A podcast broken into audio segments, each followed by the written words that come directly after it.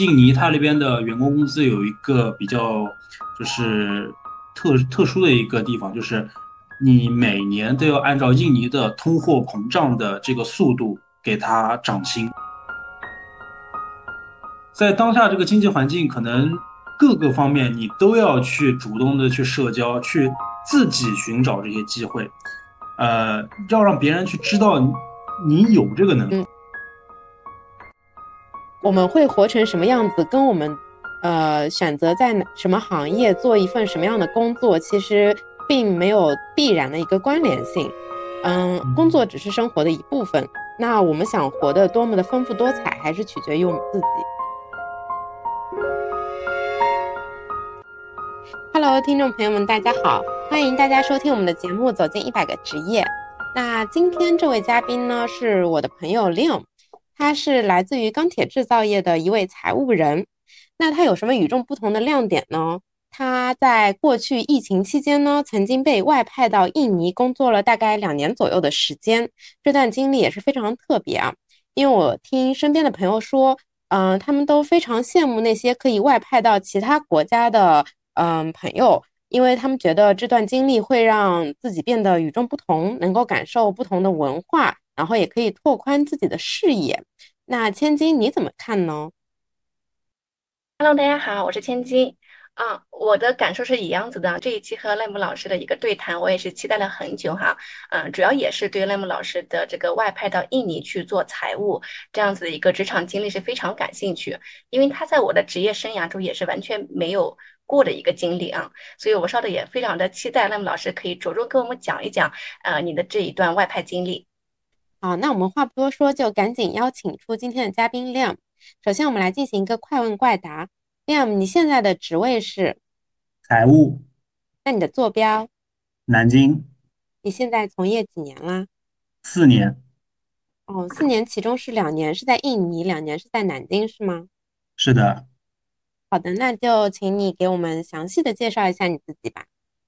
好的，呃，感谢两位主持人。呃，大家好，我叫 Liam。今年二十八岁，那我本科呢是毕业于南京大学经理学院的金融系，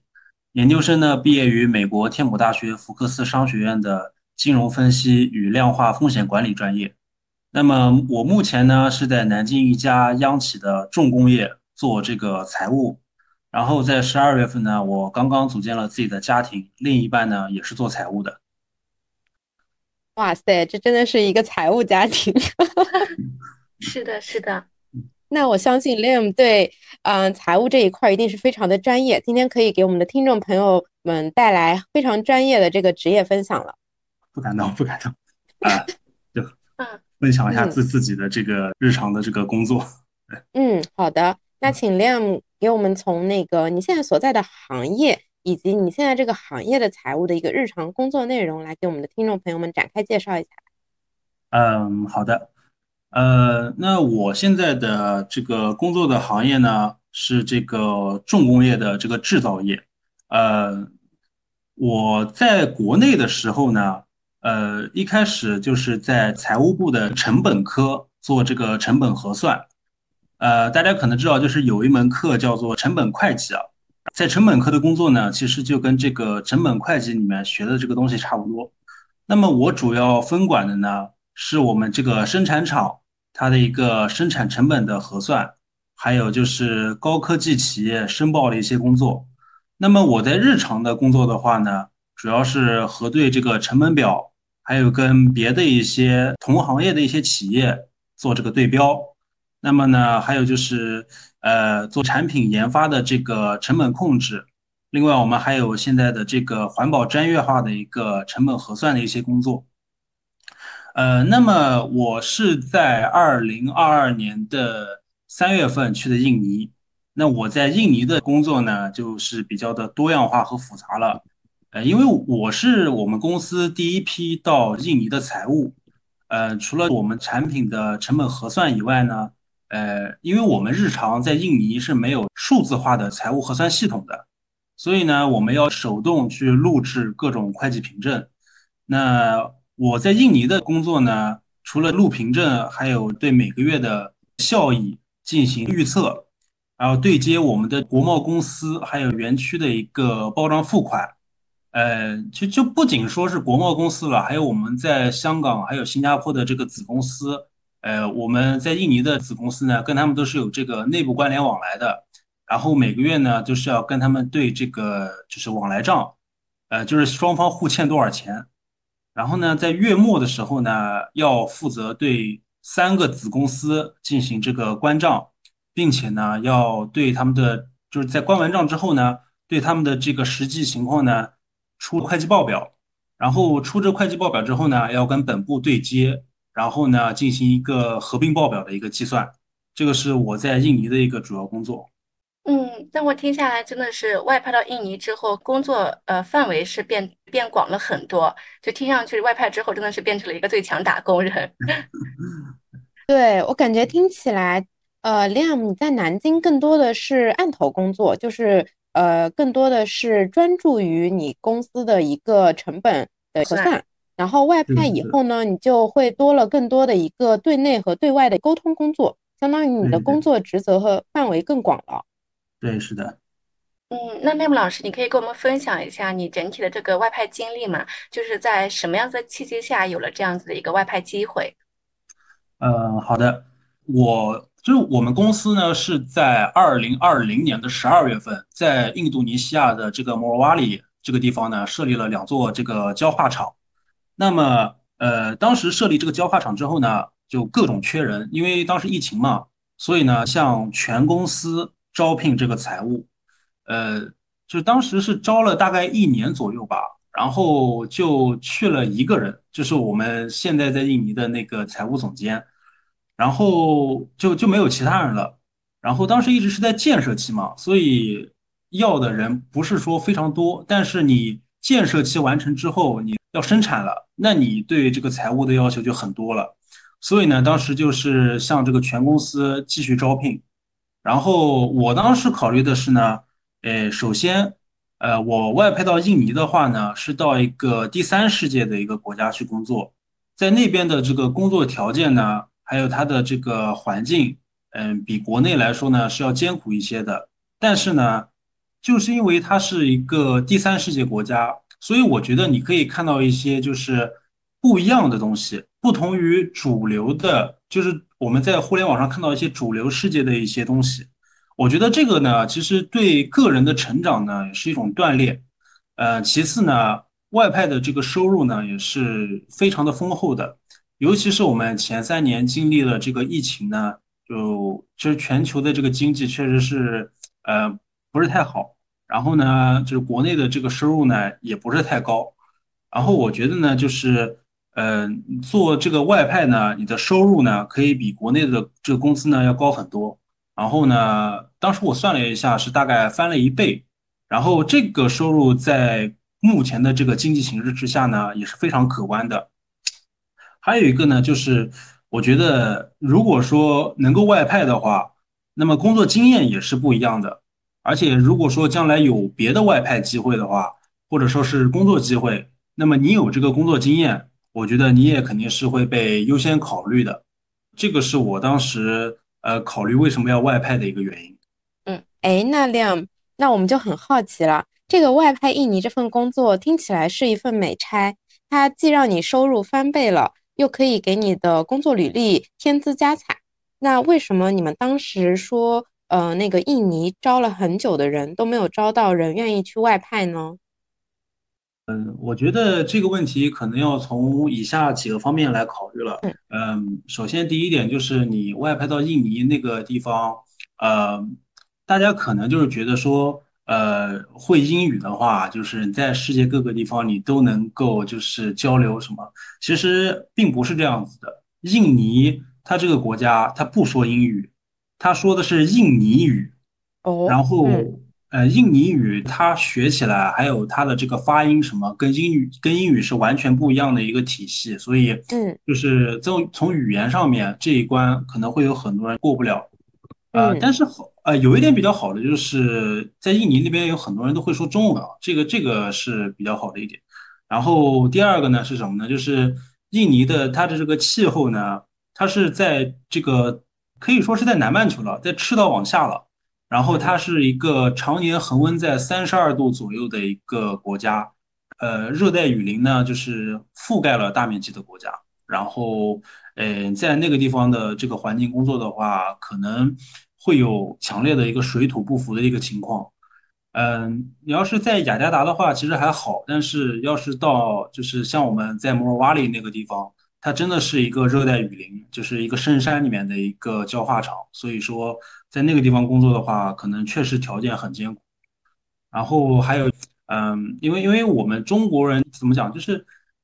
大家的这个想法肯定就是能够留在家里面陪家人，这个感觉是肯定是最好的嘛。然后肯定大家都会考虑自己的家庭因素啊什么的，呃，所以呢，就很多人就觉得，呃，留在家里面陪家人，然后安安稳稳的过日子，这样子的话可能会更好一点。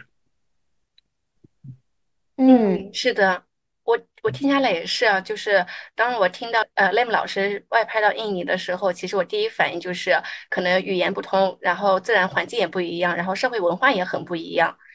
嗯，然后那赖姆老师，你可以跟我们讲一下吗？呃，就是这么多的跟我们国家的不同，那你在那边的具体生活是什么样子的？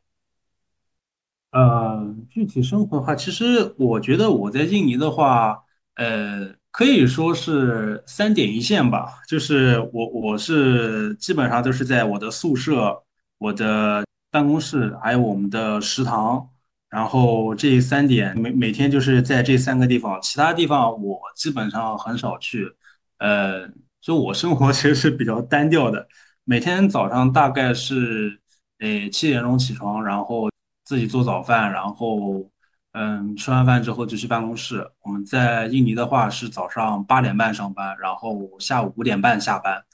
呃，然后嗯日常的工作的话就是正常的一个。呃，工作时间中午会有大概一个小时左右去吃饭，然后我们在印尼的话有，就是招聘了四个厨师，都是中国人，对，都是中国人。然后，呃，但是印尼它有很多的食材，还有那个香料啊，什么东西，就是那些什么盐啊、什么辣椒粉啊那些东西，印尼呢它有，但是它的味道跟国内不一样，所以呢，就是 用对用那些东西炒菜，就是可能跟中国吃到的那个味道不一样。嗯，对对对，有时候就是可能会吃不惯吧，但是呃，长时间下来也就习惯了。嗯，呃，对，然后嗯，在印尼呃比较好的一点就是五点半之后呢，就是正常的就是下班了，呃，很少有加班这个情况，但是呃，仅限于印尼同事啊，中国同事就不一定了。中国人到哪都去。是。就就你在在印尼的话，就是呃很多印尼同事，他们真的到点就下班，然后他们甚至是什么样一个工作状态呢？就是每天就上午正常工作，下午可能你到到三点半，然后他们就到楼下去买咖啡，然后买咖啡在那个地方坐着喝喝大概一个小时一个半小时，到五点钟再回来工作半个小时下班了。就他们的这个对。他们的这个工作环境呢，就是工作氛围就比较悠闲的一个状态。呃，其实你到到东南亚、到越南啊、马来啊很多国家，你看他们的这个呃工作状态，其实都差不多。就这些国家，就他们工作状态比较悠闲的一个状态。哦，所以印尼其他公司它的一个工作状态也是这么悠闲的样子吗？嗯，我觉得这个看你的这个怎么讲呢？呃，你的个公司的性质吧。你要是说我是呃印尼本土的这些呃公司，你比如说像这个呃 Tokopedia，或者说是呃 Man 呃 Mandalay Bank，或者说是那个 BNI Bank 的话，这些公司的话，对他们这个银行，还有还有他们这个网上购物平台这些公司，就是纯的印尼的这些公司，呃，其实他们这个工作状态确实是我个人觉得是比较悠闲的。他们的银行。下午三点钟就下班，真的，好开心这个是真的，这对对，就下午三点钟之后你就付不了款了，这个是很头疼的一个事。所以我们每每每天的这个就是日常财务的付款都必须在三点钟之前。我以为只有欧洲人的生活状态是这样的，没想到印尼也是这样。我在想，可能第。三世界是不是跟我们现在发展，就是发展中的一个阶段都会很卷？但怎么听下来都跟巴黎人一样，中午就出去喝咖啡了。对，就他们没有什么生活压力，你知道吗？嗯，比如说，就我在印尼的一个就是印尼员工的一个同事啊，然后呢，他是就是本土的雅加达人，然嗯后呢，他的那个房子都是祖传下来的，就是说，因为因为因为在印尼就是私有化嘛，你买了这个房子，这个房嗯，子一辈子就是你的，除非说政府搞拆迁，否则它一辈子就是你的，你可以一代一哦，代传下来，所以他们。对，他们就嗯是没有没有买房压力，或者说就嗯是呃你自己盖一栋楼，然后政府认可了这个房子是你的，然后你说我没有钱买房，或者说是呃我哎反正就是我买不起房这种的，然后呢你就可以从你的楼房上面进行改造，往上面再加一层，再加一层，就嗯，留给你的子孙后代都可以的这个。听起来好幸福啊，减少了人生最大的一块成本支出。对对，那。印尼其他的物价水平怎么样？嗯，物价的话，其实我觉得有一点可能要颠覆大家的想象，就嗯，是印尼的水果，大家可能觉得就是说热带嘛，水果很多很很便宜。对。但是我觉得印尼除了木瓜跟香蕉这两种水果以外，其他的水果都比国内要贵。是吗？为什么？因为那个地呃，方应该是产出地呀。对，它是产出地，但是我发现就除了就就你到超市里面去看，就除了香蕉、木瓜，然后还还还有椰子，椰子也便宜，就这三种水果以外，我觉得其他的都比国内要贵。然后一方面，印尼它是一个千岛之国，就是它这个国家都是嗯，由一万多个，是一万一千多个岛岛屿组成的，所以它有很多的原产地都是在一些岛屿上，你要运过来就要交很大的一个海运费。嗯，对，然后嗯呃，它的这个呃，就怎么讲呢？它的这个种植园，你还不能够设在像雅加达这种城市周边，它都是在一些很偏远的地方，这就更加加剧了它的这个成本。而且那些很多地方，那些地方都是怎么讲呢？就连个村庄都没有，就很少有人过去，就是基本上都是我招工，我种植园要招工，然后我在雅加达招一批人，然后我送到这种植园，然后在那边工作多久。然后季节性的临时工。是的，很多这种季节性临时工。嗯，嗯，嗯，但我觉得他们的支出就是生活成本这一块还是蛮高的。生活成本其对生活成本蛮高的。就我看他们平常吃饭啊，吃的确实很少。然后，呃，像我们公司的印尼员工，他们中午都会吃什么呢？就是一个饭团，两块炸鸡，配上一点辣椒酱，就这么简单。嗯，就是他们的在支出方面其实也是比较少的，是吧？比较节省的。对，是的。嗯，那这样一顿午饭大概要多少钱呢？呃，这样一顿午饭人民币的话，大概是十到十五块左右，看你在哪种商店去买。你要是到嗯，那种普通的 Family Mart 或者说是 Lawson 这种就是便利店的话，就比较便宜。你要是到商场里面去买的话，就会贵一点。嗯，那感觉嗯，饮食这一块物价其实跟国内差不多。对，对的，饮对的。食饮食这一块就是对差不多，而且就是在印尼的话，因为它产油嘛，就是产那种什么棕榈油啊这些的，所以它的这个像炸鸡啊，或者说是就是那些油炸的食物啊，它都是比较便宜的。嗯，那那么老师，我们想问一下，如果印尼的当地人和中国人都是一份同样的工作的话，那这个薪资有没有不一样呀？嗯，这个是有的。这个因为呃，中国这边的员工，我刚刚讲到，就是他们本身就是不愿意，就很很多人就是不愿意被外派嘛。所以说，如果说你愿意被外派的话，那么像我们公司呢是会给你一些外派补贴的。然后呢，到逢年过节的话，会给你的家人送一些一些慰问品之类的。在印尼的话呢，就是按照像我们的话是对标一些当地的，也是在印尼之前就设立的一些中国公司的一些公司，像青山啊，青山在整个印尼做的就非常非常大了，然后还有像德信，还有德龙，这些都是在呃印尼做的也是蛮久的一些牌子了。然后我们的员工的公司都是就是印尼员工公司跟都是跟他们是对标的，都是基本上是一个平齐的一个状态。然后的话，印尼它那边的员工工资有一个比较特特殊的一个地方，你每年都要按照印尼的通货膨胀的这个速度给他涨薪，这个是他们很多员工都要求的，因为印尼的通胀率非常的快，它的通胀率大概是在每年百分之十左右，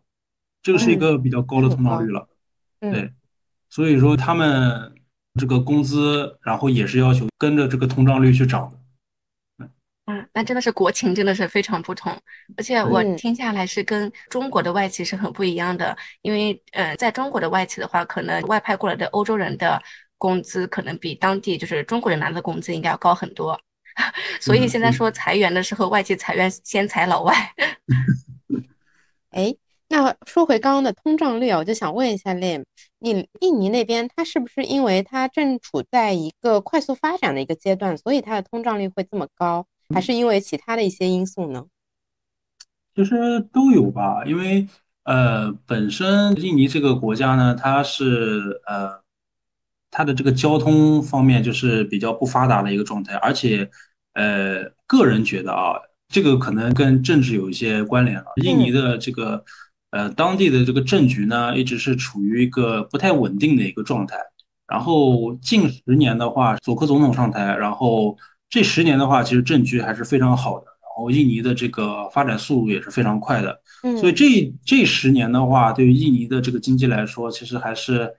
呃比较健康的一个状态。但是它的这个经济结构，其实在我看来，就是跟韩国差不多的一个情况。嗯，那就是比较资源垄断型，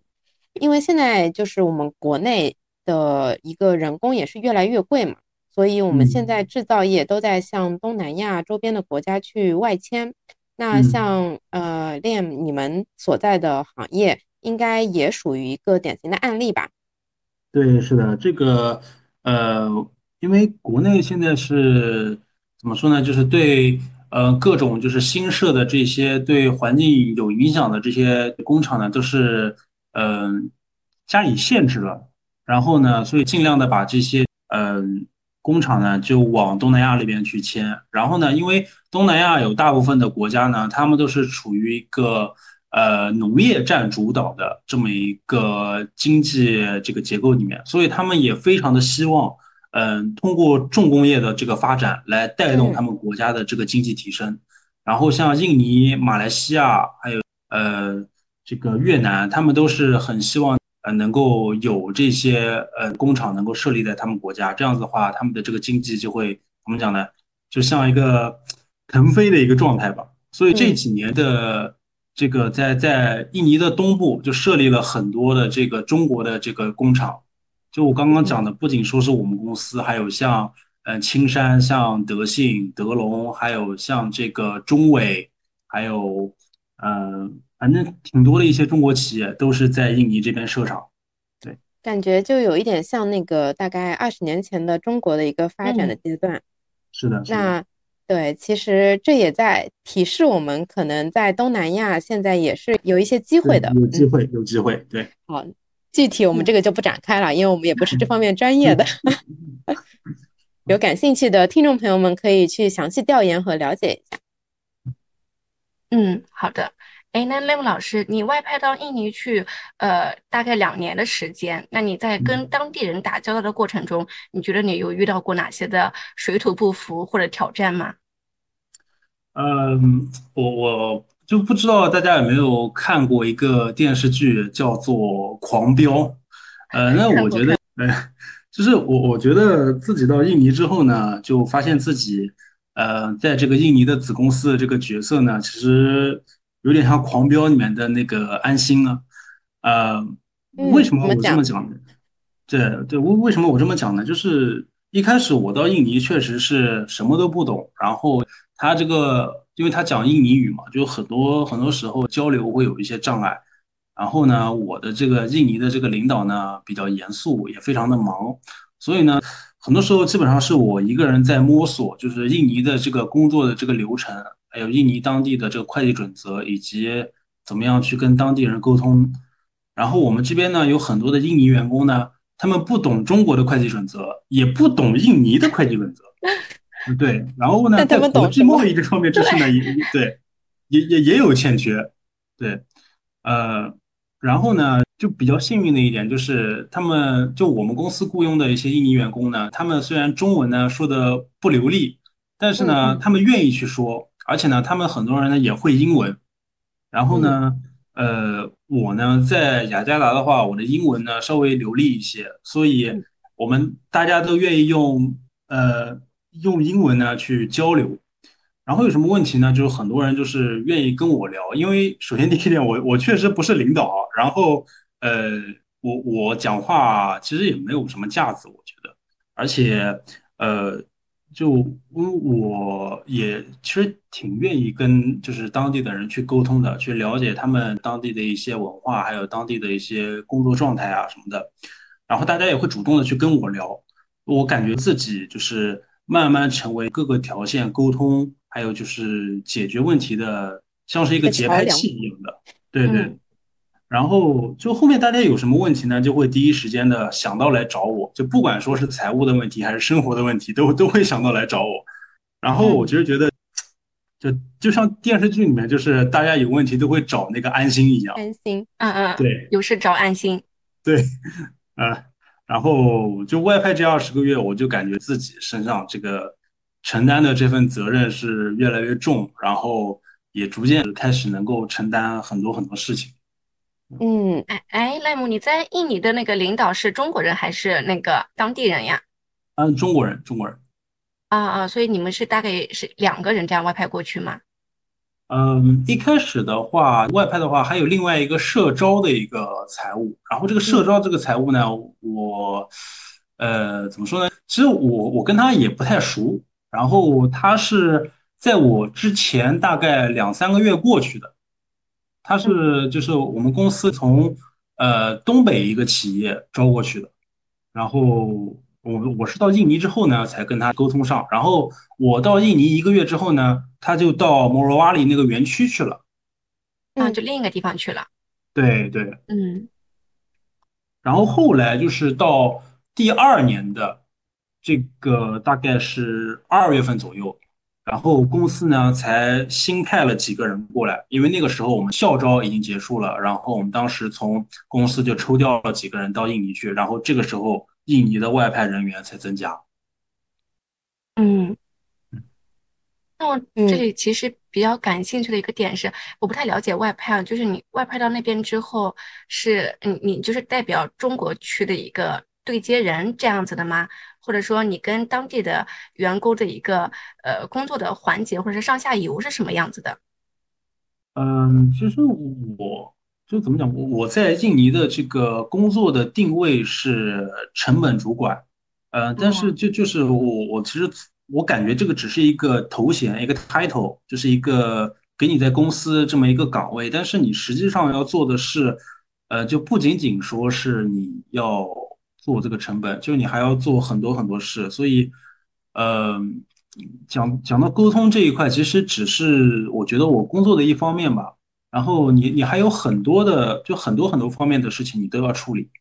就可能跟当地的员工沟通，它不是我的本职工作，但是因为我的工作需要，所以呢，我主动的会去跟当地的员工去沟通工作上面的事情。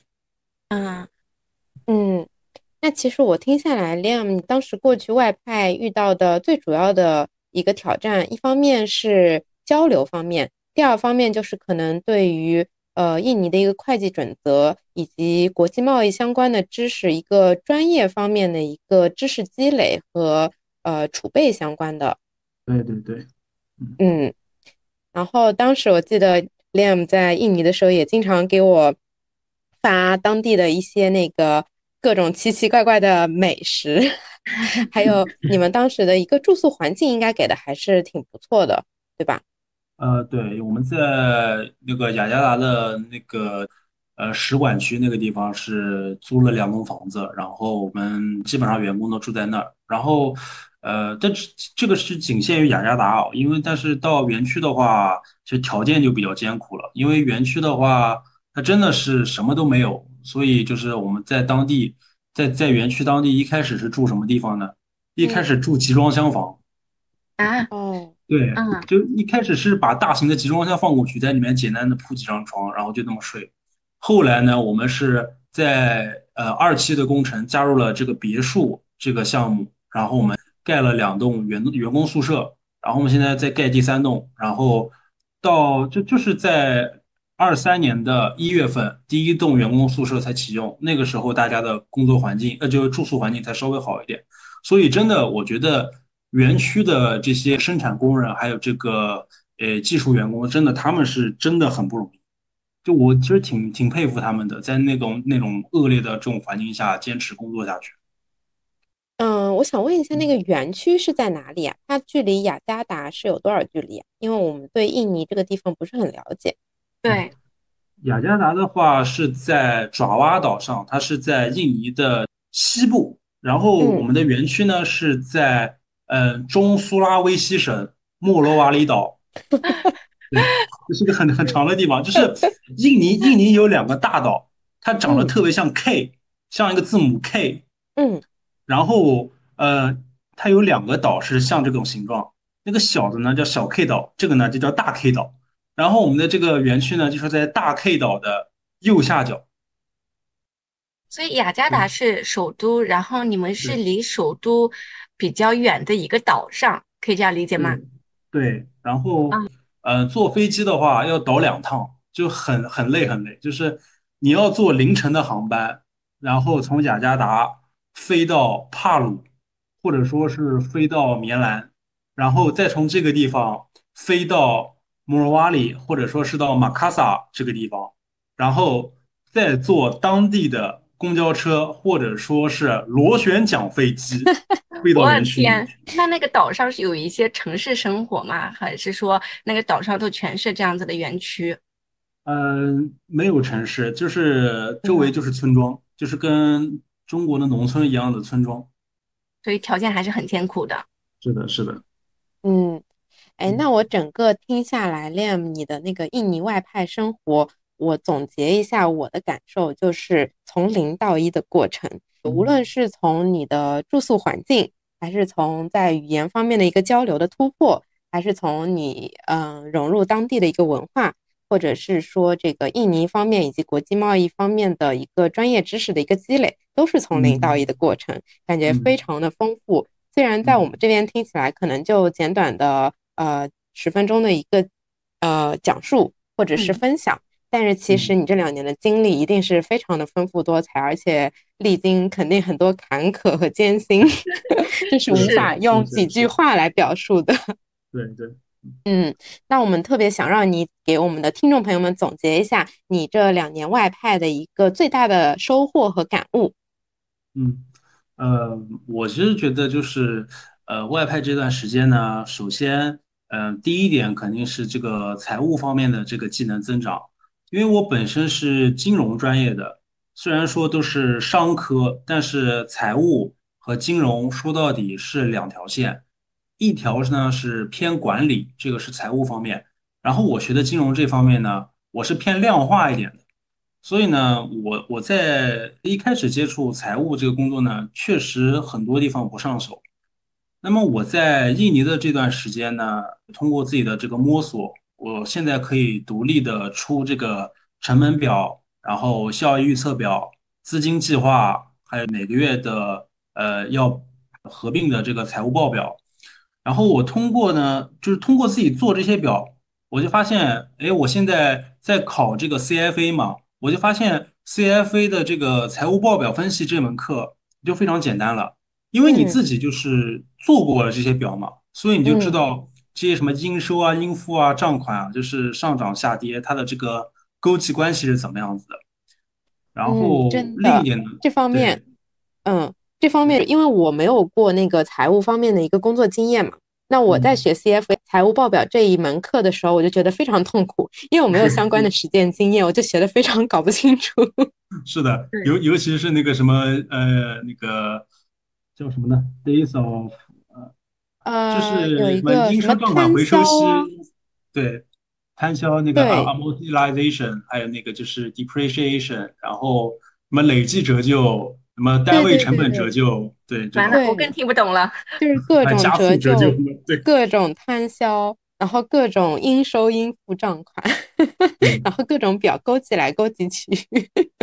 对，嗯，呃，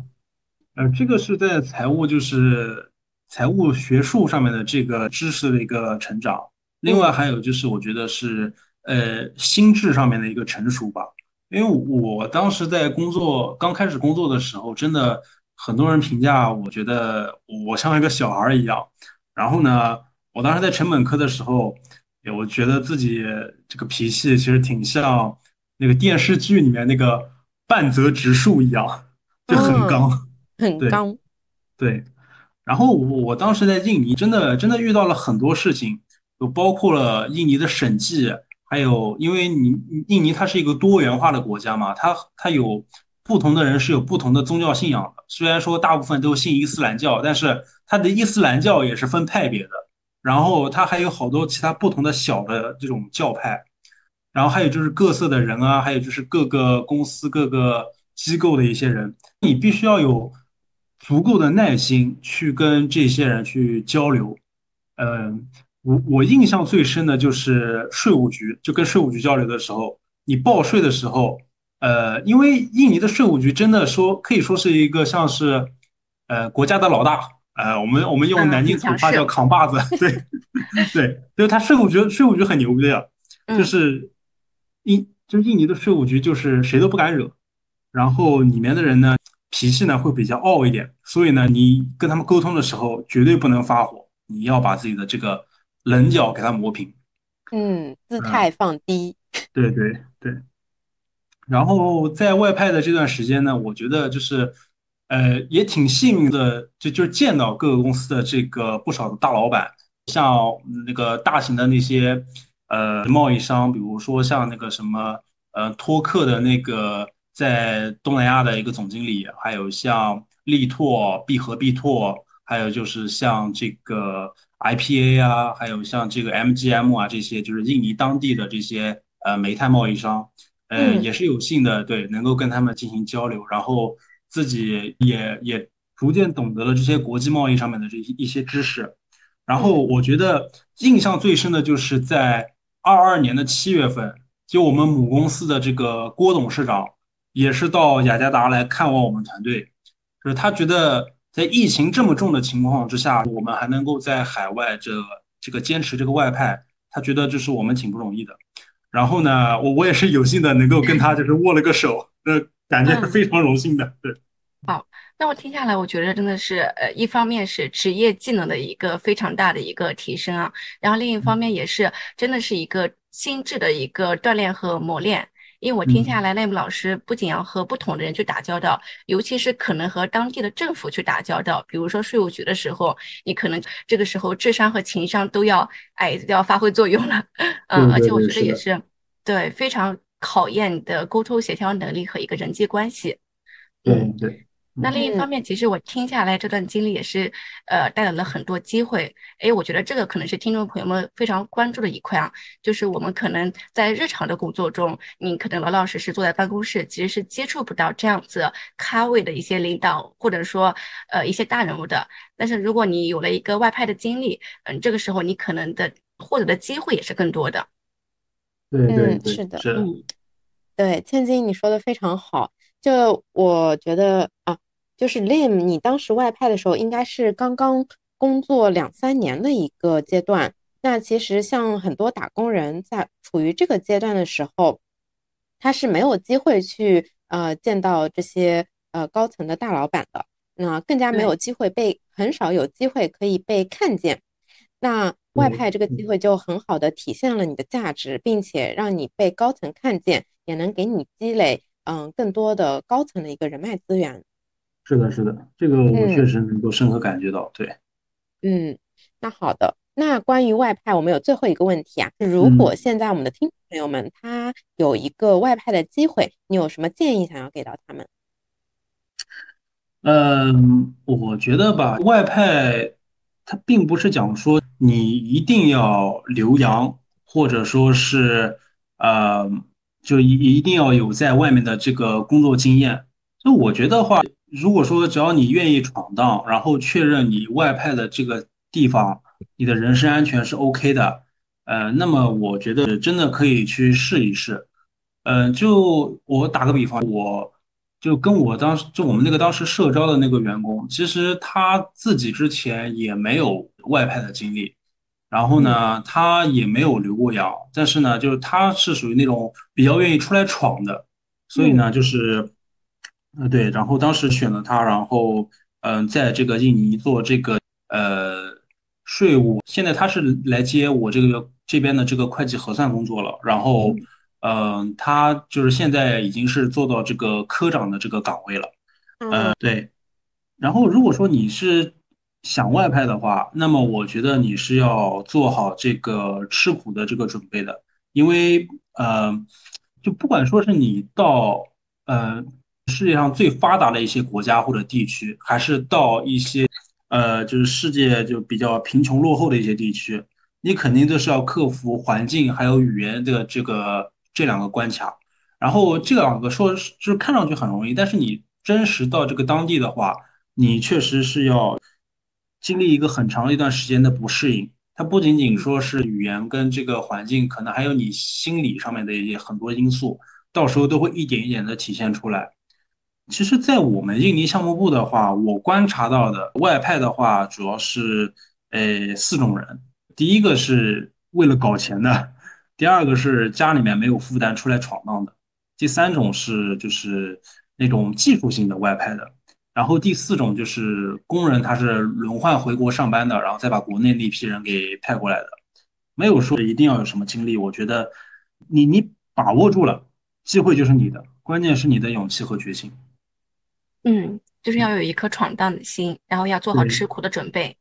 对，这两个我觉得是真的是很重要的，因为有些人。啊，可能说你在国内觉得啊，这个外派的这个呃给予的工资啊，或者说是补贴啊很高，然后就啊一时兴起就觉得啊我要外派啊什么的。但是你实际真的到外派的那一刻，就觉得啊还是待在家里面真好。对，毕竟人生地不熟。嗯，对对。就提示一下，在啊接受外派之前，也要确认一下保证安全的前提下。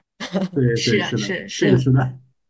嗯。那赖木老师，我很想很感兴趣一个问题啊，就是你外派两年回来之后，就在职位和收入方面有什么变化吗？呃，那我这个公司呢，在外派回来以后呢，也确实是有一些变化的。呃，我们当时呢，这个在外派的话，它是有这个工资加补贴的，然后呢，它的这个标准呢，都是跟我们这个母公司对齐的。那么外派回来之后呢，你的这个。就是补贴肯定是没有了，呃，但是你的这个工资呢，因为你在国外的这个经历呢，所以说你的这个呃四零工资，就是根据你年龄然后来就是提升你的这个工资档次的，它这个四零工资是有一定的这个涨涨幅的。然后因为我当时在外就是有外派这个经验嘛，所以说，呃，就在公司它的这个职级。因为我们公司这个职级其实不是像外面那些大厂什么什么 K 十二、K 七那种职级，我们的这职级是按那个什么 O 层、P 层、Q 层这种来就是分派的。然后我现在的这个职级要比原来要高两级，然后它的这个呃工资呢比原来也是有一定的这个涨幅的，但是可能涨幅没有那么大哦，是是是有一定的这个涨幅在里面的。那也很棒，就证明你去外派的这一段经历，使得你在公司里的价值，呃，获得了提升，并且它体现在了你的职级和你的薪资上面。对，是的，呃，但是说实话，呃，因为现在公司的这个各个口子可能都是处于一个饱和的一个状态，所以说，呃，公司发文件讲说让你升职的那种，到目前呢还没有看到。但是这个我对这个我觉得可能是需要一个时间的积累吧，因为毕竟像我们这这样的，就因为我我们这个企业确实是现在已经是央企了，所以，嗯，它的这个升职这个情况可能会比外面的一些对更复杂一些。嗯嗯嗯。但是我觉得这种都是就是有项目加成的话，在呃，你当你积累了这样一段经历之后，可能在不久的将来，可应该是有一些不同的变化的。是的，是的，对，嗯，那我们整体跟赖姆聊完了整个的一个外派经历，嗯，真的是让人非常印象深刻。那我们下一趴就到了我们听众朋友们非常感兴趣的一个搞钱趴了，啊，这个时候也要让我们的赖木老师来分享一下，就是财务这个职业整体的薪资待遇大概是什么样子的呀？就比如说可以举例一下，一个应届生大概是呃找工作的时候能够拿到多少钱这样子？呃，好的。那其实说实话的话，我觉得财务这个收入水平并没有大家想的那么高。我就说大实话了啊，这个一般的应届生他的这个待遇的话，他是在七千左右这么一个税后的一个水平。如果说你到北上广深的话，可能会更高一点。呃，我有一个就是本科同学，他是在上海的来一份，然后他是在上海，他也是做财务啊，就是税后一个月是拿到大概一万一到一万二左右，这个薪资其实在上海并不算是一个很高的一个水平。然后呢，如果说你在一个普通的城市里面，你做财务，你想要就是月入过万的话，其实可能要做到像科长级以上的水平。然后我现在在南京，然后也对标过一些，呃，就不一定是重工业啊，轻工业、电子制造业这些公司的财务我都对标过，基本上都是在五千到九千这么一个税后的水平。嗯，哎，大概做到科长这个职位大概要几年呀？嗯，这个要看这个各个公司的性质了。嗯嗯，对，因为像。像那些呃私企或者说初创企业的话，你要是做到科长的话，可能两三年就能做到。但是你要是像在国企或者央企的话，可能你熬一个十年、十五年都不一定能做到科长。这个真的是看企业性质了。嗯嗯，明白。可能私企的话就是成长更快一点，然后如果是央企、国企的话，可能还是要论资排辈的。对对。嗯嗯。那我们听下来，就是财务它的一个呃起步的一个薪资待遇呢，大概处于一个中部的水平，嗯，但是我们不仅仅关注一份职业它的一个起步的一个收入情况，我们也关心嗯这个职业它的一个生命周期的一个发展。那财务这份职业它的一个收入发展曲线大概是什么样的呢？它的职业前景怎么样？M 老师，你有那个调研过吗？嗯，其实。对这方面，我确实是自己做过分析的。如果说你是想在这个财务上面有发展的话，呃，我觉得个人觉得啊，一般好的途径有三种。第一种呢，就是做到像，就像在我们公司的话，是做到子公司的财务总监。一般呢，就是子公司的财务总监呢，就是科级干部。但是，就相较于母公司来说的话，他这个做子公司的财务总监其实是比较轻松的。然后他干的这个事呢，也没有说母公司财务总监那么多，因为你只只需要负责一个单体或者几个同等级的这个子公司的这个财务。另外呢，呃，做一家就我刚刚讲的，如果说你能做到这个母公司的这个财务总监，那个是更好。但是呢，这个要熬很多年，也要看运气，并且的话呢，就是你在财务方面，呃，各个方面都要非常的精通。如果说你有 CPA 的话，那个是呃最好的。但是我我个人觉得，现在做财务的话，更多的是看你的这个工作能力啊。因为呃 CPA 的话，它更加偏向于这个理论知识、课本知识。呃，你到实际工作来的话，的操作可能不是那样子的。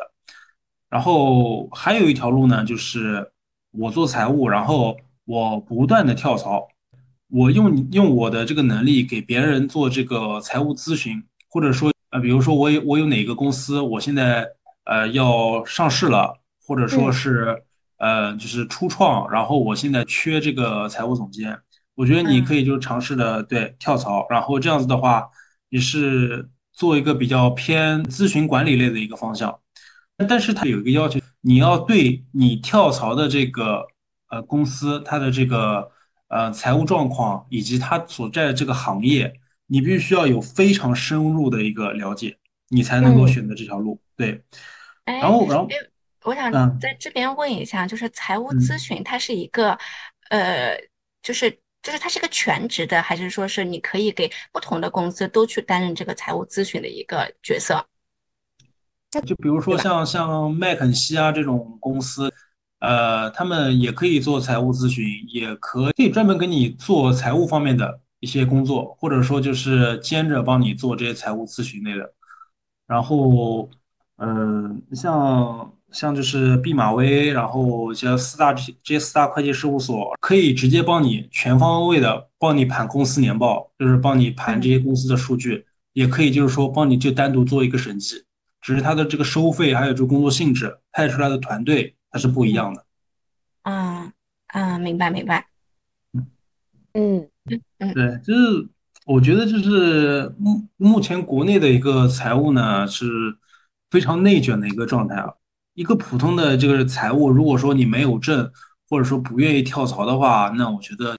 可能真的是要在这个财务这个岗位啊，可能要做一辈子了。然后，如果说你过了四十，或者说是四十五岁的话，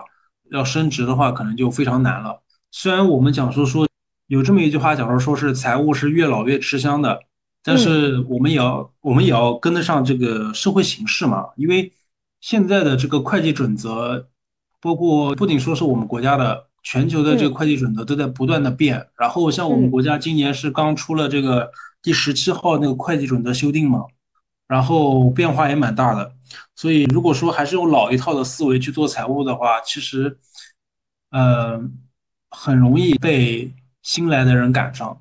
因为他们现在他们是在不断学习、不断的去适应这个新的这个财财务准则的。我们不能用老一套的思维去做这个财务。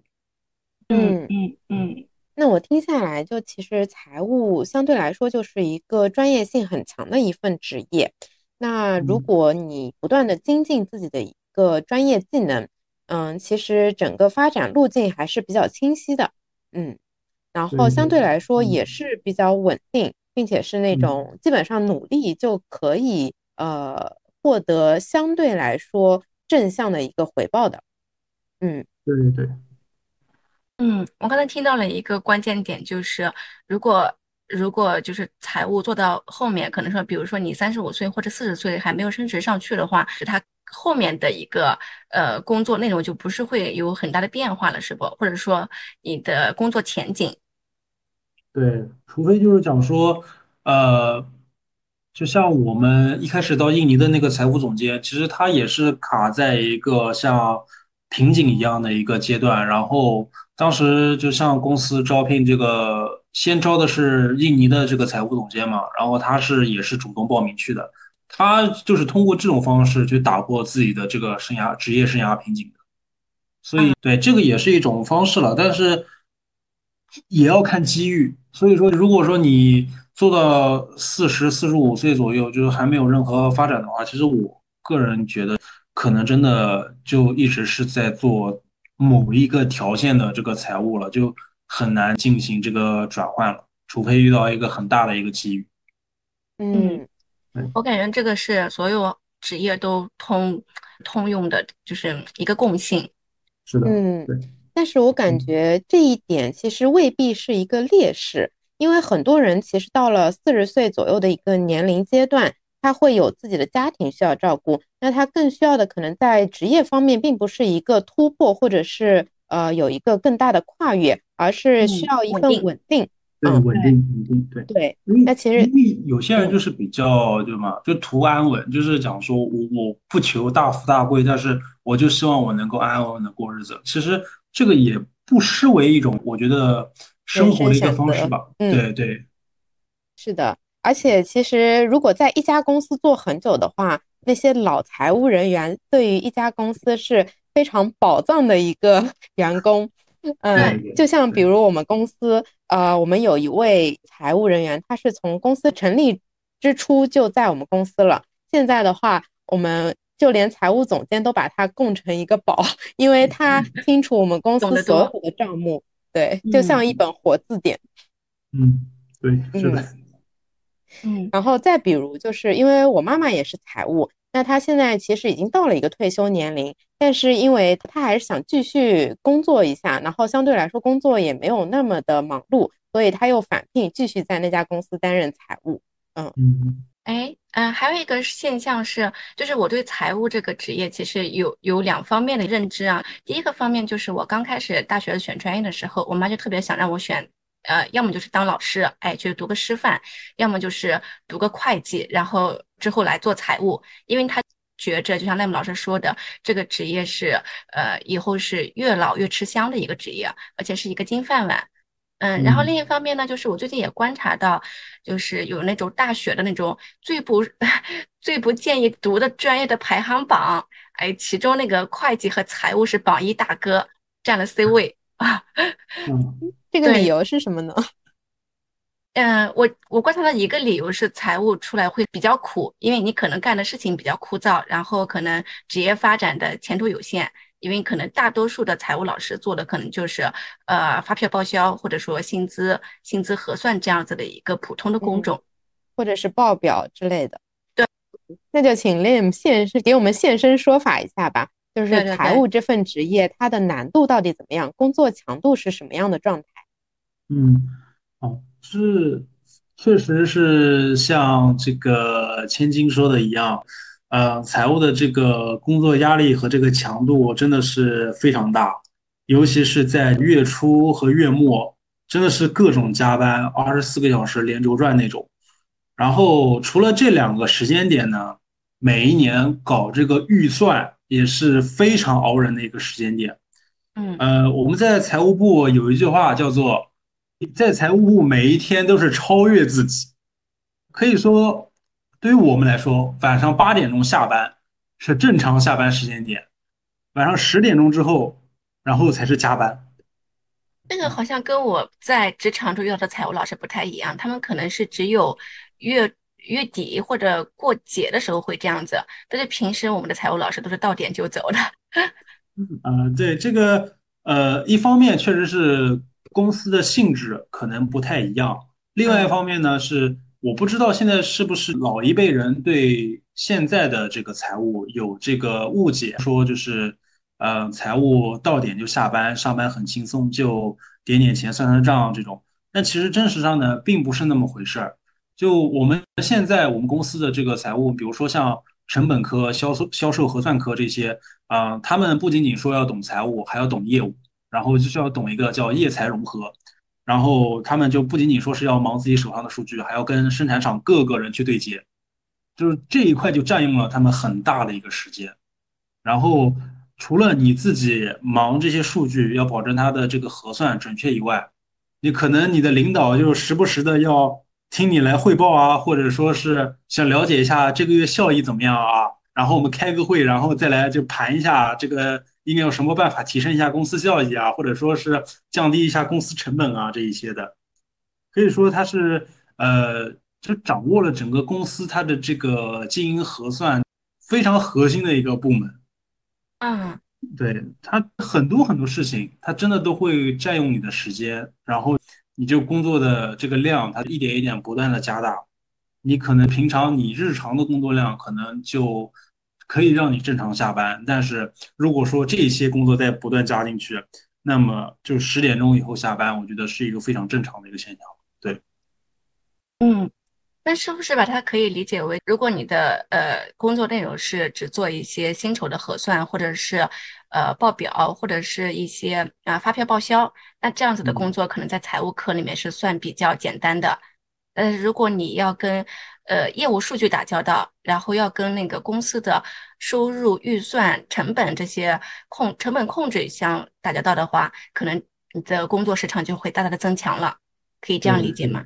是的，在财务的话，我觉得一个是成本，还有一个是会计，这两个科室，我觉得是最忙的，也是最最苦逼的两个科室。对，嗯，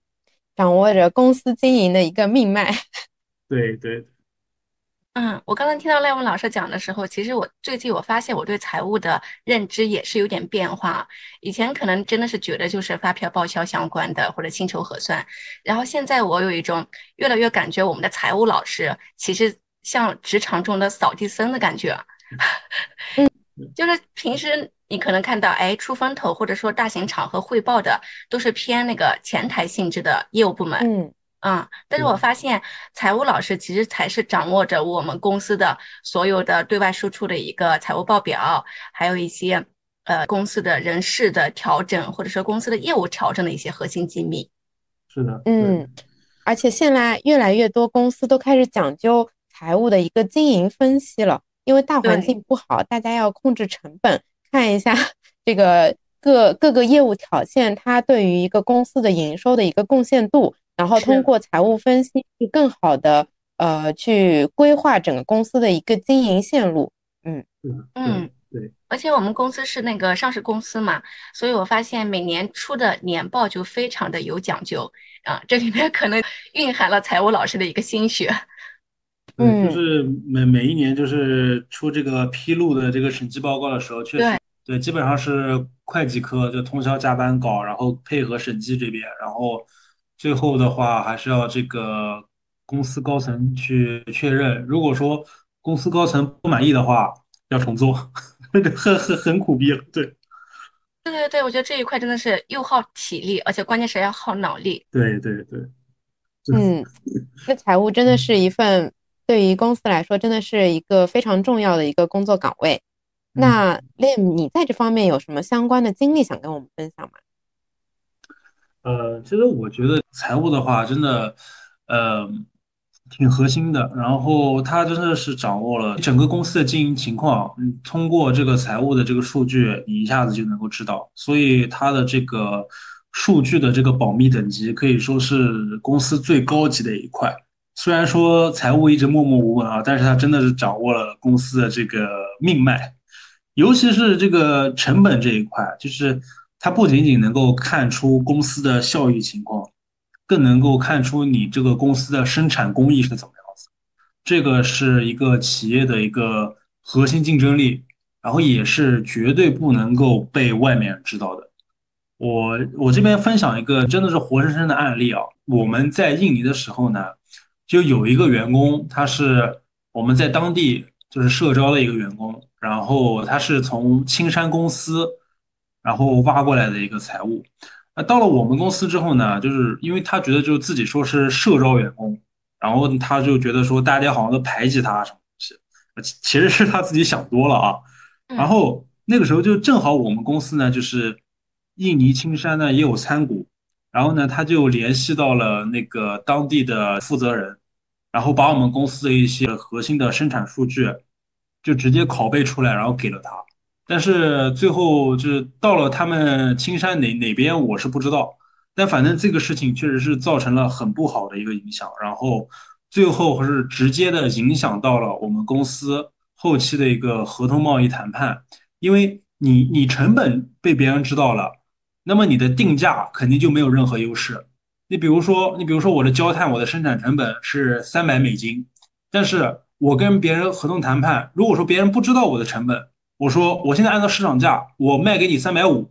然后别人也不好说什么。但是如果就人家就说，哎，你成本不是三百吗？那你按市场价卖给我，你有没有点良心呢？你这个是炒高物价什么的？嗯，别人可能会这么想。所以，呃，在你的，就是如果说你这些数据，你的这个被人家知道，那么你的这个定价就没有任何优势了。所以，这个财务保密这一块就真的是非常重要。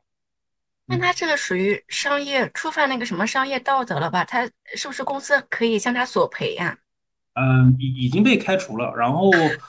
对，当时那个月薪那个工资也没有给他。嗯，这也是给所有想要从事财务职业以及正在从事财务职业的呃打工人的一个警醒。对，就是你在公司的话，做财务在公司尽量不要用自己电脑，尽量用公司电脑。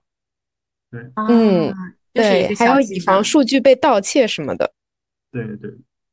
其实我我发现数据被盗窃这个事真的是一个，我觉得挺走运的一个事儿。我那天是正好东西落在办公室了，然后我回办公室拿，我就发现他在他坐在我电脑面前，然后在那边搞什么东西。然后我觉得我很奇怪，就是对你跑到我电脑那边去干什么？然后他正好呃。就怎么讲，我我当时我没进去啊，我就很好奇他在干什么。然后他出来上那个厕所还是什么，然后我一看，他把那个什么数据全部都那个就拷到他 U 盘里面去了。然后对，然后我当时我拍了个照，然后我就是发给我们的那个就是财务总监，然后第二天综合部的人就找他那个谈话了。哦，这就是那个青山事件吗？对对对，这真的是电视里面的商战可以看到的情节，真的，真的发生。对，这真的真的是我我真的没没有想到，就是因为我一开始就觉得说这个就在电视剧里面演演，但是没有想到真的是发生了，而且就在我身上发生了。这个这个事其实，对因为我我是主管成本的，如果说这个事情成本表最后说呃给到别的公司什么给他们发现了，那最后嗯这个责任怪罪下来，我第一个肯定跑不了。我真的觉得挺幸运的，我那天正好回了一趟单位，我发现了这个事儿。嗯，对，我觉得幸亏你的职业敏感度是非常高的。是的，是的，这也是的，这也让我们感受到 Lam 是一个非常专业，而且就是呃风险合规意识非常强的一个财务人。对，而且我这个时候突然能理解我的财务老师了，就是可能有些东西我要跟我的财务老师在微信上面，或者说是在哪里去确认的时候，他都不会有一个正面的回答，但是我在现场问的时候，他就会告诉我了。对，是，嗯，是的，他不愿意留痕，对他不愿意留痕，这是财务人和合规人的一个嗯职业习惯。对，像就是呃，据我了解啊，你像四大会计事务所，他们就是反正财务财务是他们主业嘛，然后他们公司都是不允许装微信的，电脑上不允许装微信，只能用企业微信。啊嗯，企业微信是嗯肯定会留痕的，有绘画存档的，对。对，明白。嗯，好的呀。那雷姆老师，我们接下来聊到整个财务，呃，就是财务这个职业的一个入职门槛啊。因为我们的听众朋友们也有很多是想从事这个职业的，所以就比较好奇，呃，找工作的时候找财务这个职业会，呃，相对比较简单还是比较难呀？它需要具备哪些硬技能或者软技能吗？嗯，首先，因为我们国家已经是取消了这个会计从业资格证了。所以说，在我看来的话，商科的这个专业学生，你只要学过基础会计的话，其实都可以去做财务。呃，硬技能的话，我觉得你最基础的这个呃财务报表的这个核算，三大会计报表，还有出这个会计凭证这些工作，呃，这些基础的这些录制，还有就是财报的这个制作的工作，这些基础技能你是一定要有的。如果说你有这个 CPA，或者说是注册税务师，或者说是这个注册审计师这些的话，那有这些证书的话，那是更好的。那除了这些之外呢？呃，软技能方面，我觉得 Excel 一定要非常精通，尤其是报表之间的这个勾稽关系，它是通过各个表串联起来的。就是说，你一个表上面，你可能会看到很多数据。但它这些数据，它不是手敲进去的，它是等于哪一张表上面什么数据引用过来的，或者说是你做一个很复杂的公式，然后把它算出来的。然后如果说呃你的表没有通，或者说是你所有之间的公所有这些表的公式都没有通的话，那么你的这个办公效率呢就会非常的低。嗯，我其实个人并不是很推荐财务说一定要用那些什么高大上的软件啊，什么飞书啊，或者说是要用什么 Python 啊什么的，因为真的你到了你办公室就会发现，呃，这些东西真的是不实用，也用不到。另外呢，作为一个财务呢，我觉得不仅仅是学术知识，你也要更懂得你负责的这一块，它的这个业务是怎么样子的。然后我们现在都讲究的是一个业财融合的一个效果嘛，这一点真的是我到成本科之后，我才就是明明显感觉到这一点，就是我当时负责的是呃炼钢厂的一个成本，然后呢，你得知道它的这个整个生产工艺是怎么样子的，不然的话，你看这个成本表，你加的这个什么呃什么，就是一些材料啊，很稀奇古怪的，什么白云石，什么这个。呃，高纯碳化硅，还有这个什么呃硅锰镍矿什么东西的，就你你完全看不懂为什么要加这些东西。然后只有你真的去过现场，在现场待过一段时间之后，你才能够理解这一整套这个财务流程是怎么样子，怎么样去核算的。然后它的这个逻辑是什么？这个是我真的觉得，呃，不仅仅说是呃现在的大学生啊，就是现在很多工作的人，我觉得其实好像都缺乏一点主动到基层现场去去看、去实践的这么一个技能，或者说是这么一个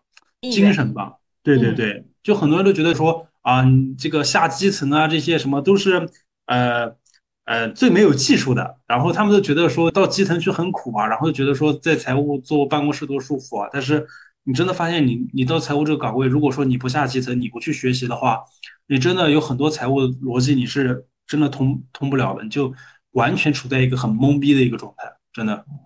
嗯嗯嗯，我觉得刚才有一个非常好的一个知识点，就是呃，做财务工具是一个基础，但是懂业务是非常重要的。对，而且这一点其实我自己也很非常感同身受啊，就是可能不仅是财务这个职业里面是需要这样子又懂财务又懂业务的一个复合型人才，嗯，然后就像我现在是做我们公司的一个数字化系统嘛，我就发现你只会做技术其实是，嗯，可能大把的人会做技术，但是你又能够。懂得那个一线员工的一个需求，又能够懂得业务是怎么运营的，或者说业务是怎么创收的，然后结合你这个系统，再去做出来一个数字化的东西，这个才是非常重要的。对对对，我们我们公司现在也是在搞这个数字化这个转型嘛，请的这个做这个系统的这个团队呢，然后他们也是遇到了这个问题，很多财务的这个账理他们不懂，然后他们做这个就是。呃，逻辑这个关系做这个流程，就是你什么业务抛什么凭证，然后对应到什么科目，然后他们就不懂这个东西，就要一个一个跟会计科请教。但是后来就是他们好像是呃从公司就调来了一个就专门搞财会的一个人了，然后他们做这个就变得非常快了。嗯，又体现出复合型人才的一个价值和重要性来了。对对，现在复合型人才真的很重要。对。嗯，对，我觉得 Lim 你说的那个业财融合让我感悟特别深啊，就是，呃，虽然我们这一期主要讲的是财务嘛，嗯，但是其实财务它只是最基本的一个技能，那真的懂业务了，才是提升你自己的能力的壁垒的一个关键点。对。对对，对，突破壁垒，是的，是的，对，好的。那 Lim，嗯，聊完了这个财务这份工作的一个呃薪资待遇水平以及它的难度，我们就想问问，呃，你觉得财务适合什么样的人呢？因为我们的很多听众朋友可能是现在的大学生，或者是即将毕业的一个应届生，或者是嗯想要转行到财务这个职业的一一些呃打工人，那他们就想了解一下这个职业适不适合他们。嗯，请你给我们分享一下。嗯，好的。呃，其实在我看来的话，呃，做财务的话，它更适合那种想安安稳稳过日子、求安稳，然后，嗯，不希望自己生活有太大变化的，呃，这一类人，我觉得其实财务是一个很适合你的这个工作，因为啊，刚刚我也讲到了他的这个薪资水平，还有他平常的这个工作工作内容的话。如果说你真的就是想平平淡淡的跟家人过日子，嗯，图个温饱，或者说更多的想把重心放到家庭上的话，那我觉得其实财务真的挺适合你的。但是如果说你你不想这样下去，或者说比较喜欢向外发展，你喜欢拼喜欢闯的话，那我觉得其实嗯不推荐做财务。嗯，我个人观察的话，呃，如果说就是你做财务的话，嗯。到一些大型的企业，像这种制造企业，或者说是，嗯，现在就就不仅仅说制造业啊，可能像像券商啊，或者说是像一些普通的一些小型零售业啊，这些做财务的话，呃，其实都是那种比较安稳、比较安定的。然后比较忙的是什么呢？就是到会计事务所，到会计事务所那种呢，虽然有一些项目你真的可以挣很多，你比如说。我给像这个国家这些大型的央企做审计，那么你一个项目可能会派出去大概三十个人，每一次会计事务所收到的钱绝对是在百万级以上的，那么你每一个人分到的钱肯定就会很多。但你虽然能够拿到这些钱，你每天晚上的工作时间肯定是到凌晨两三点钟的。所以，如果说你对，如果说你不能熬夜的话，那我不建议你去会计事务所。如果说你能够熬的话，那会计事务所是个很好的选择。嗯，就是赚到一个比较普通的、安稳的一个薪资也是可以的。然后，如果你要是非常拼，想赚大钱，也是可以去会计师事务所，但前提是你要卷的卷卷得动，是吧？对，是的。你像我，我们这一次搞这个年报、年报审计，然后还有这个，嗯，十二月底的这次填这个母公司的这个财务系统啊，真的是两天四十八个小时，我们会计科、成本科还有这个毕马威的人都没有合眼，真的是都没合眼，四十八个小时。嗯，我天，这这强度天太卷了。对。这个我跟你讲，其实这个还算好的了。我有一个同事，他是卷到什么程度啊？他是连续七十二个小时没有睡觉，就在成本科加班。然后他那天下班之后是晚上大概八点半左右，然后他走在大街上是直接跪倒在大街上的。我跟另一个同事想把他拉起来，怎么拉都拉不起来，最后我们是打车送他回去的。嗯，是吗？我觉得，我觉得那个雷姆老师讲的真的是颠覆了我之前对财务这一块的印象。对，然后我我我帮听众朋友们补充一下，我们呃普通一个金融行业或者传统行业的财务好像也还没有这么的辛苦。嗯，对，这个我觉得就是怎么说呢？嗯，嗯，还是看你的这个行业是怎么业是吧？样子的。嗯对，真的是看行业是怎么样子。我觉得这个大型的这个制造业的这个行业，尤其是在呃成本还有就是销售核算这一块，真的是很辛苦很辛苦。然后你要是在券商的话，我因为我没有正式的在券商里面工作过，所以我确实也没有发言权讲说券商的这个财务的这个工作情况是怎么样子。但是我估计啊，估计券商的这个财务，它的这个薪资水平可能也没有呃像大型的制造行业这一些它的这个薪资水平要高，因为我们。呃对我们公司这个成本科、销售核算科，还有这个就是呃会计科。他们如果说加班到很晚的话，很多项目他们也是有单项奖的，对，但这个就要看领导申不申请了。啊，明白。嗯，那那要跟听众们朋友们提醒一下，嗯，你可能要呃选择财务这个职业的时候，还是要去看呃不同的行业、不同的公司，它的辛苦程度是不同的，而且，呃嗯衍生的它的收入也是不同的。那在，做选择之前，做这个职业选择之前，一定要去先去了解这一块内容。对对对，嗯。那我们接下来有一个问题啊，就是我们的听众朋友们中可能也有很多想要转型或者转岗，或者说跨界转行这样子的一些群体，在这一方面，赖姆老师有什么建议吗？嗯，其实关于就是转岗的话，呃，我这这边呢，我讲一下我自己的这个想法吧，因为我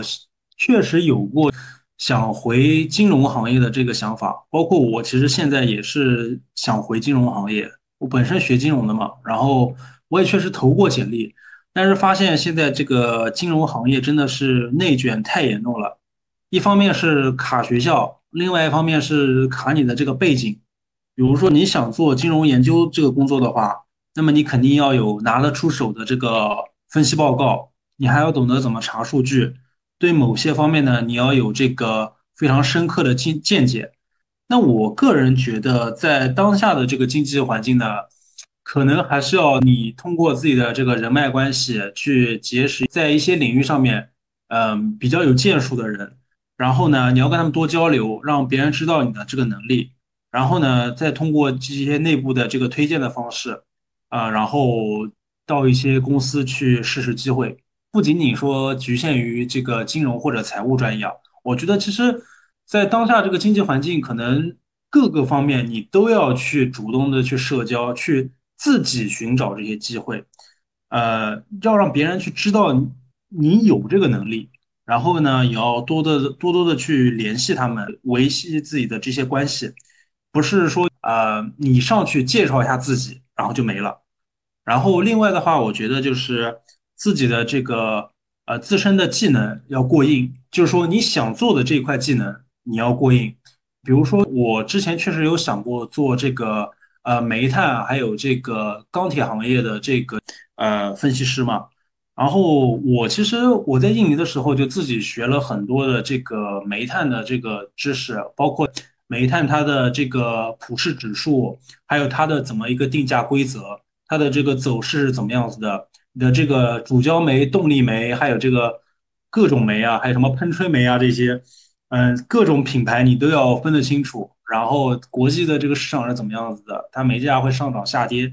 这些你都要去认真的去钻研、钻研、去学习，然后，当你自身的这个实力过硬的时候，你再去寻寻找这些机会，抓住这些机会，我觉得其实，嗯，还是有很大几率能够成功的。虽然说现在经济环境不好，但是跳槽的人依然有，转岗的人依然有啊，而且还有很多成功的，所以肯定自己要实力过硬，然后要抓住机会。我觉得最重要的是这两点。嗯，我觉得 Lim 你讲的特别特别好。就很多人他现在在抱怨这个大环境不好，他们很多可能呃在自己的岗位上待的也不是很舒服，然后想换行业，但是呢又躺在自己的舒适圈里，不敢跨出这一步，然后就把责任撇给不好的大环境，然后大环境就背了这个锅。其实呢，我们如果呃主动一点，然后努力一点，会发现。在微观中还是存在着很多机会的，只不过我们有没有去嗯发掘这些机会，以及去抓住这些机会？嗯，对对，我觉得就是千万不要犹豫吧。你你抓住机会的话，你就遵循自己内心真实所想的，不要说是去顾虑这个那个的。然后，其实机会不会给那些犹犹豫豫的人的。你果断的话，我觉得就就它就是你的。对，就是要跨出那一步，不要只停留在自己的呃口头上。对，执行力非常重要。当然，这跟平时你积累了、做好了准备，这样在机会来临的时候才能抓住，也是分不开的。嗯，对自己实力一定要过硬。呃，就确实不要犹豫。但是你你抓住机会之后，人家发现你什么都不会，只会吹牛，那那那肯定也不行的。对，是的，是的。嗯，好的，嗯，好的。那我们应该职场问题都说是差不多问完了。好的，好的。那我们接下来就聊一聊关于 Lim 的事情吧。好呀，好呀。嗯嗯，我我最开始可能对 Lim 不太熟悉啊，但是我们在最开始接触的时候，Lim 就发给了我一个豆瓣读书上的一个财务人，啊，是真的写了一本书。哇，这个真的是非常的让我震惊。因为我觉得刚才也听到赖某平时工作是非常繁忙的，那繁忙之余还是会把自己呃财务的经验做一个沉淀，而且把它变成一个小说这样子的一个故事，嗯，真的是很有趣，嗯，那所以我们就很感兴趣，赖某，你业余时间你还会做哪些事情呢？呃，就是我平常的话呢，其实我我非常喜欢吃啊，然后一到周末的话呢，我会和我的妻子。呃，搜寻各种店铺，然后吃一顿，然后吃完了呢，我们就到健身房里面去把这东西给消化掉，保持身材。对，然后除此之外呢，我比较喜欢研究一些穿搭，但是可能会让大家就觉得比较奇怪了，就是我一般研究的都是女生会怎么样的穿搭，然后呢，给我妻子推荐啊，然后。除此之外呢，我现在呢还在准备这个 CFA 和这个 FRM 的这个考试，因为这两个证书呢是我目前真的很想要的这两个证书。我当时在美国的时候呢，呃，也是遇到了一些事情，所以呢这两个证书一直是拖着没考，然后一直是从我到从印尼回来之后呢，我才重新开始准备。然后日常的话，其实嗯，就就像千金刚刚讲的。呃，我会写一些小说来释放一下自己的压力，因为自己平常在工作当中可能会遇到各种各样的这个事情，我就想从侧面记录我的这个生活。呃，对我确实现在在写这个小说，一本叫《财务人》，其实还有一本叫做《追光者》。财务人的话，已经是在豆瓣上，就豆瓣阅读上已经连载了。然后那本《追光者》呢，我是呃刚刚写了两章，可能还需要一段时间的这个沉淀吧。因为呃第二本书它更多的是偏向于我在嗯读研究生的时候遇到的一些事情，然后它是描写了一个人从学校到职场这么一个心理的一个变化。嗯，对。嗯，哎呀，我听下来真的，Lim 真的是一个时间管理大师啊！在你现在本职工作 这么忙的情况下，你还有能呃还有时间和能力做这么多的事情，然后还猝不及防的给我们喂了一把狗粮。而且而且我觉得兴趣非常的广泛，就是你的职业是做财务。可能刻板印象量可能是比较严谨、比较枯燥或者怎么样，但是你的业余爱好是文学，是去写小说，然后这又要求你的思维要非常的发散，非常的不受限啊，我觉得这个嗯还是很有意思的。怎么讲？就是其其其实嗯，时间管理这一块，我只是就我觉得有时候我我可能闲不下来，你知道吗？就总是想做些什么。尤其是在印印尼这两年，真的是觉得对财务就有一个挺深的一个理解的。然后，呃，在印尼就做了很多工作，但是我觉得可能印尼的很多同事他们就做的财务方面的工作，真的是好多人大家都没看见。我就想到在国内其实也是一样的。其实，其实我觉得我写就是《财务人》这本小说，不仅仅讲说说记录我的一个生活，我觉得可能更多的是。嗯，记录咱们在在国内很多很多做财务的人，可能他们都遇到同样一个情况，就是我我为这个公司就是做了很多很多的事情，然后嗯，不仅仅说是做这个平常的核算啊，可能就是你要做什么企业并购啊，什么东西都会用到财务，但是嗯，每一次他们的工作都是默默无闻的，汇报上面总是看不到他们，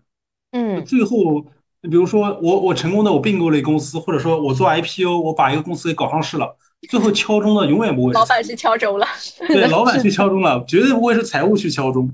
所以，真的，我觉得他们是一个被忽视的群体。所以，我写这本小说其实也也算是为了他们吧。我希望能够把真正做财务的他们的这个日常工作生活都给写下来。嗯，太棒了，太棒了，我也读了一下。嗯，写的真的非常精彩，我们到时候会贴在我们的 show notes 里面，听众朋友们也可以去拜读一下。谢谢谢谢谢谢。嗯，那听完这些分享，我感觉 Lim 你的形象更加的立体了，然后我们也感受到了你丰富多彩的人生，这再次证明了，嗯，我们会活成什么样子，跟我们呃选择在什么行业做一份什么样的工作，其实。并没有必然的一个关联性，嗯，工作只是生活的一部分。那我们想活得多么的丰富多彩，还是取决于我们自己。是的，是的，是的。嗯，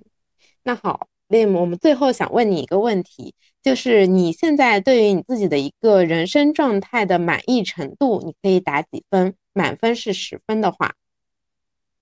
嗯，我觉得，我觉得打分的话，七点五左右吧。果然是财务人，都是打七点五，就比较严谨的感觉。嗯，对，真的非常严谨，还有点五。那 Lim，你为什么给自己打这个分呢？你觉得过去的这些丰富的经历是怎么样塑造和成就了现在今天这个你？以及还有哪些方面你想去改变的？嗯，其实。我我觉得我现在的这个生活状态呢，有一部分，也就是百分之七十五左右的这么一个生活状态是达到了我想要的这么一个生活。但是呢，嗯，真的是前几年因为疫情的原因呢，我有很多东西很多遗憾，确实没有达到吧。然后，呃，疫情三年确实是夺走了我们每一个人很多很多东西。也包括我之前，我其实是申请了密歇根大学的这个统计学硕士，而且我也申请上了，但是也确实因为疫情没有去嘛，所以我觉得就是，对，就是经过这几年的工作，我就觉得，嗯，既然都过去的事情呢，确实是有遗憾，但是你你没有办法改变过去，你可以重塑你的未来，呃，我就是今年，就我我在二三年十十二月份我成家之后呢，嗯、开始逐渐的承担起了这个一家之主的这个责任。就嗯以前以前觉得就很多很多很可惜的东西呢，呃，我觉得就不能够再回顾了。你越回顾，你越内耗，真的就是内耗，真的会占用你很多很多时间。这个是我真的是深有体会。嗯对，然后就我我我这几年外派，我真的是觉得挺感谢我妻子的。我外派印尼的时候也是疫情，就是还没有结束嘛，当时国内那个第二波还没有就起来，然后嗯，我妻子也没有讲说说闹啊什么的，而是她她是一直在等我回来，在这一点上，其实我真的是挺感谢她的。然后，其实其实我我还是想就特别感谢我在微博上认识的一个就是呃剑桥大学的一个留学生啊，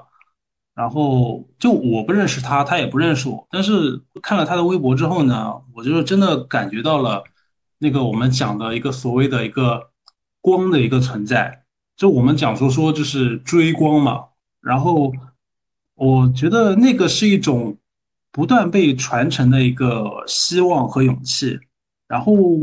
你在社会上面每一个人，不管说你是正在工作的，还是留学生，还是说是你遇到了什么人生低谷，或者说困难，我觉得你都不要放弃，因为我们每个人心里面都是有一束，就是有一束属于自己的那个光芒嘛。然后你一定要认清楚自己内心到底想要什么，抓住你内心的光芒，做你自己想做的事情，绝对不要犹豫。我觉得从现在开始行动，就是刚嗯刚这个七就是七点五的这个打分，我觉得就是如果说我真的就是在未来的生活中不断的去寻找，就跟着自己内心的那一束光的话，就不断的朝自己的目标努力的话，我觉得肯定这个分数会不断的提高的。关键是看我，还有就是大家怎么样的去努力，去怎么样的去提升自己，这个是我觉得最重要的一点。对，嗯嗯，我听下来突然想到一句话，就是过去不可追，未来不可知。呃那我们能做的就是珍惜现在和把握现在。对，嗯，把握当下，说的特对，别好。对，嗯，嗯，说的特别好。那就希望我们这一期播客可以把这束光传递下去吧。嗯，好的，那我们这一期就到这了。嗯，非常感谢李老板给我们带来了非常精彩的一个印尼外派生活的一个分享，以及是以非常专业的一个制造业财务人的一个视角，给我们带来了嗯关于财务这个职业的分享。嗯，那我们也感受到了，就 Lim 在这几年在专业度以及是人生经历方面的一个积累和提升，感觉你的一年时间成长比别人三年。是的，是啊的，不敢当，不敢当，谢谢谢谢谢谢大家，谢谢大家，嗯，谢好的。谢谢谢你们，嗯，那听众朋友们，如果你们有什么想进一步了解的，或者你们有什么其他的想要知道的内容，都欢迎给我们留言。那也请关注和订阅我们的频道。嗯，可以把我们的播客分享给你身边有兴趣的朋友，把这束光继续传递下去吧。好的。那同时呢，我们除了小宇宙播客之外，我们还有我们的小红书“走进一百个职业”。如果朋友们对我们感兴趣，也可以订阅我们的小红书账号。嗯，然后我们从这一期开始呢，也会建立一个我们的粉丝群，方便我们的粉丝跟我们进一步交流。那我们会把我们的微信号贴在我们的 show note 里面，也欢迎你加入我们的群聊，跟我们互动。下一期的嘉宾以及我们要聊的话题，就由你来决定喽。嗯，好好，谢谢 Lim，那我们这一期就到这儿了，嗯，好嘞，好嘞，谢谢大家，拜拜，我们下期再见，拜拜。拜拜。拜拜。